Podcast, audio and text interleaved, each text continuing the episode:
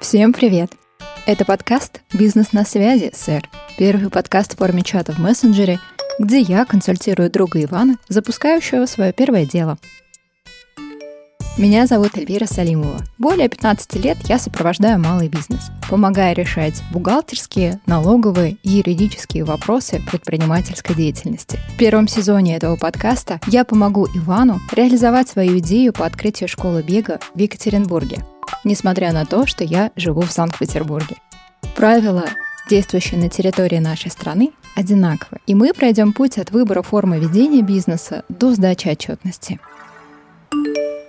Эльвира, привет. У меня вопрос. Хочу создать сайт и указать стоимость занятия. Оплатить также можно на сайте, но договор с покупателем я не заключаю. Это законно? Иван, привет. Да, такие действия законны, и это называется оферта. Оферта – это предложение к заключению договора, в котором указаны все существенные условия сделки, чтобы проинформировать твоего будущего клиента о содержании договора. Это, по сути, то же самое, что договор, только подписывать этот договор не нужно. Но здесь есть свои нюансы. То есть оферта — это предложение заключить сделку. Оферта должна обязательно содержать существенные условия договора, то есть не должно возникать вопросов, что и по какой цене продается. Оферта превращается в договор в момент ее акцепта. Что такое акцепт? Это согласие на договор. Акцептом может быть любое действие клиента, но чаще всего под этим считается оплата. А вот молчание или полное бездействие не акцепт и никогда им не будет. Тут надо отметить, что на оферту распространяется закон о защите прав потребителей, потому что это документ, в котором указаны все существенные условия договора в рамках ваших взаимоотношений. Очень часто предприниматели в оферте допускают ошибки. Давай я назову тебе топ-3. Первое не указана информация о продавце услуг. В соответствии с законом, эта информация должна быть доведена до потребителя. Иначе потребитель может в любой момент расторгнуть договор и потребовать возврата денежных средств. Второе. Также ошибка будет фраза о том, что исполнитель может поменять условия оферты в любой момент, независимо от воли потребителя. Конечно, можно поменять текст договора оферты, но это не будет распространяться на уже действующие договоры с твоими клиентами, потому что исполнитель не может в одностороннем порядке менять свои обязательства. Это запрещено законом. Ну и последнее. В оферте Нельзя указывать, что оплаченные денежные средства не возвращаются. Это нарушение закона о защите прав потребителя. И в случае, если твой клиент обратится в суд, то ты не только вернешь ему уплаченную сумму, но и заплатишь штраф в размере 50% от данной суммы. То есть полного запрета возврата денежных средств не должно быть в оферте. В оферте обязательно должна указана быть дата, дата утверждения данной оферты, и не могу не сказать про персональные данные. Я не рекомендую включать в оферту положение о персональных данных, о методах их сбора и обработки потому что на это я рекомендую составлять отдельное положение. И вообще предлагаю про персональные данные поговорить в следующий раз более детально, потому что это довольно важная тема, которую нельзя игнорировать сейчас не только в силу ее важности, но и существенности штрафов за нарушение закона, связанного с персональными данными. Родоначальником слова «оферта» является латинское «оферо», что в переводе означает «предлагаю». Россияне же позаимствовали этот термин в XIX веке уже у французов и придали ему значение «предложение заключить сделку». Пример. Предложение руки и сердца — это своего рода оферта, определенному человеку создать семью с общим имуществом. Ну и с цветами жизни. Ладно, давай вернемся к более обыденным вещам. Интересно получается, а когда нужна оферта? Очень просто. Мы живем в эпоху онлайн, когда все продавцы, которые так или иначе предлагают товары или услуги, имеют свое представительство в интернете в виде сайта или какого-то предложения. Возможно, иногда сайта не бывает, а канал продаж успешно настроен через соцсети. И в данном случае без оферты просто не обойтись. Особенно, когда необходимо сделать массовое предложение. К примеру, так работают операторы сотовой связи. Конечно, может быть и другой вариант, который мы уже обсуждали в прошлый раз, когда заключается устная сделка купли-продажи. Это может быть как кофе, который ты покупаешь в любимой кофейне, так и новые кроссовки у любимого производителя. Когда ты оплачиваешь товар, а чек об оплате будет служить подтверждением того, что сделка состоялась. И помни, оферта нужна тебе для защиты в первую очередь твоих интересов. При возникновении возможных конфликтов с покупателями, с налоговыми органами и с контролирующими органами в виде Роскомнадзора и ФАСа. Примеры понятны. То есть получается, что есть разные виды оферт. Да, оферты бывают двух видов простая и публичная. Это зависит от твоей предпринимательской цели заключить договор со всеми желающими или с конкретным лицом. Публичная оферта — это предложение заключить договор с любым, кто отзовется. Особенность публичной оферты в том, что клиенту нельзя отказать. Что ты предлагаешь на своем сайте? Что выложено у тебя в магазине? Это публичное предложение купить услуги или товары любому, кто либо зайдет на твой сайт, либо в магазин. Именно поэтому на кассе обязаны продать товар по цене, которая указана на ценнике. Покупатели предложили товар именно по такой цене, и покупатель имеет право заплатить ровно столько, сколько указано на этом ценнике. Нет иных трактовок или оговорки «мы не успели сменить ценники» здесь не работает. Это незаконно. А что это значит «не является публичной офертой»? Сама по себе эта фраза не значит ничего и она не отменяет обязанности исполнителя, то есть тебя, продать товар по рекламируемой цене, так же, как и не обязывает тебя продавать то, о чем в предложении не указано. Ну и простая оферта — это предложение конкретному лицу, то есть отозваться может только конкретный адресат. Например, ты сделал конкретному человеку предложение научить его бегать, оказать ему конкретное количество тренировок по конкретной стоимости. Оформил это в виде текстового сообщения и отправил ему в личное сообщение. Например, это не публичная оферта. С остальными твоими коллегами, потенциальными клиентами ты не обязан сотрудничать в рамках этого предложения. Для них, возможно, условия будут другие, если им будет это интересно. Но так как ты им ничего не предлагал и не обещал, у них условия могут поменяться.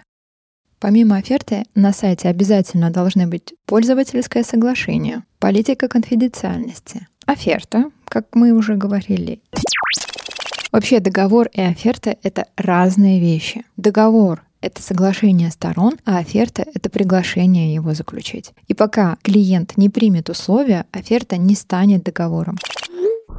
Ты упомянула, что акцепт – это согласие на оферту. То есть, другими словами, акцепт плюс оферта равно договор, правильно?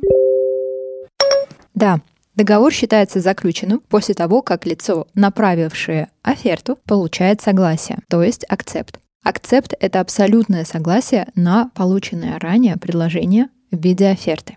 Часто компании пишут на сайте «работаем по договору оферте» или «по договору оферты». И это ошибка. Так говорить некорректно. Договор и оферта — это разные термины. Договор — соглашение сторон, а оферта — приглашение его заключить. Оферта — не договор, а только приглашение. И пока твой клиент не примет ее условия, оферта не считается договором. Принять условия оферты — это значит сделать любое действие, которое покажет, что клиент согласился с условиями оферты. Это прописано в самой оферте. То есть Возникает соглашение двух и более лиц относительно прав и обязанностей сторон участников. И чтобы принять условия оферты, нет необходимости что-то подписывать и заверять печатью. Достаточно совершить действия по выполнению указанных в ней условий. Например, принять и оплатить покупки или пройти регистрацию на сайте. Это и будет акцепт. И зачастую возникает в таких ситуациях вопрос, что делать, если клиент юридическое лицо. То есть этот клиент, юридическое лицо, должно совершить какие-то конклюдентные действия. Как правило, это оплата незначительной суммы, например, 1 рубль с расчетного счета. И, как правило, после такого подтверждения никаких вопросов в будущем не возникает о том, что договор был официально подписан сторонами. Ну, как бы подписан. Мы понимаем, что данный договор был принят обеими сторонами. То есть, чтобы оферта превратилась в договор, ее нужно акцептовать. И только после оплаты она станет договором. В рекламе часто говорят, не является публичной офертой, хотя по определению она похожа на публичную оферту. Это какая-то уловка? Обычно реклама публичной офертой не считается, и нередко в рекламных буклетах есть специальное предупреждение об этом, так как в рекламе почти никогда не оговариваются конкретные условия возможных будущих договоров. Оферта подходит для типовых услуг и товаров, которые продаются массово с одинаковыми условиями для всех клиентов или покупателей. А если условия договора индивидуальные для каждого клиента, то тут нужен отдельный договор, и оферта не подойдет. Здесь можно выделить несколько условий оферты. Оферта — это предложение заключить договор. Оферта обязательно должна содержать все существенные условия договора. Нет акцепта — нет договора. Оферта подходит для типовых услуг, работ и товаров, которые продаются или оказываются массово. То есть все, что не требует индивидуального подхода к клиенту. Условия оферты можно менять в любой момент, но новые условия действуют только на новых клиентов. Отсюда возникает вопрос, а у оферты есть срок действия? Да, вопрос интересный и не всегда однозначный. Срок действия оферты — это период, в течение которого лицо, которому адресовано предложение, должно принять его или отклонить. Срок меняется в зависимости от того, содержится ли в его тексте указание на срок акцепта или нет. Если срок для акцепта не определен ни самой офертой, ни законом или иными правовыми актами, то договор считается заключенным при условии, что акцепт получен в течение нормального, необходимого для этого времени. В качестве срока акцепта оферты, установленного законом, можно привести статью 11 Федерального закона о рекламе, согласно которой реклама, признанная офертой, имеет силу в течение двух месяцев со дня ее распространения если, конечно, не указан другой срок. Если в оферте, законе, иных правовых актах, помимо срока для акцепта оферты, определен срок для ее рассмотрения, и извещение об акцепте направлено оференту в пределах указанного срока, то договор должен признаваться заключенным. Причем даже в том случае, если извещение об акцепте получено оферентом с опозданием. Исключение составляет случаи, когда оферент немедленно уведомит акцептанта об опоздавшем акцепте. Со сроками понятно, а как оформить оферту? Оферта, оформленная в письменном виде, по своему содержанию представляет коммерческое предложение продавца потенциальному покупателю. Однако оферта имеет юридическую силу договора, если покупатель согласится или подпишется на нее. Мы уже говорили про акцепт. При составлении подобного соглашения всегда указывается, что оно является офертой. Важно указать такие контактные данные и такие необходимые сведения, как полная достоверная информация о товаре, работе или услуге, которые предлагаются, то есть его наименование, количество, стоимость и так далее. Способы заключения сделки или подписания договора. Способы расчета за покупку с указанием соответствующих контактов и реквизитов продавца. Ответственность за возможное нарушение оферты, то есть стоит предусмотреть штрафные санкции. Отмечу, что бланк соглашения можно составить самостоятельно, унифицированной формы оферты нет.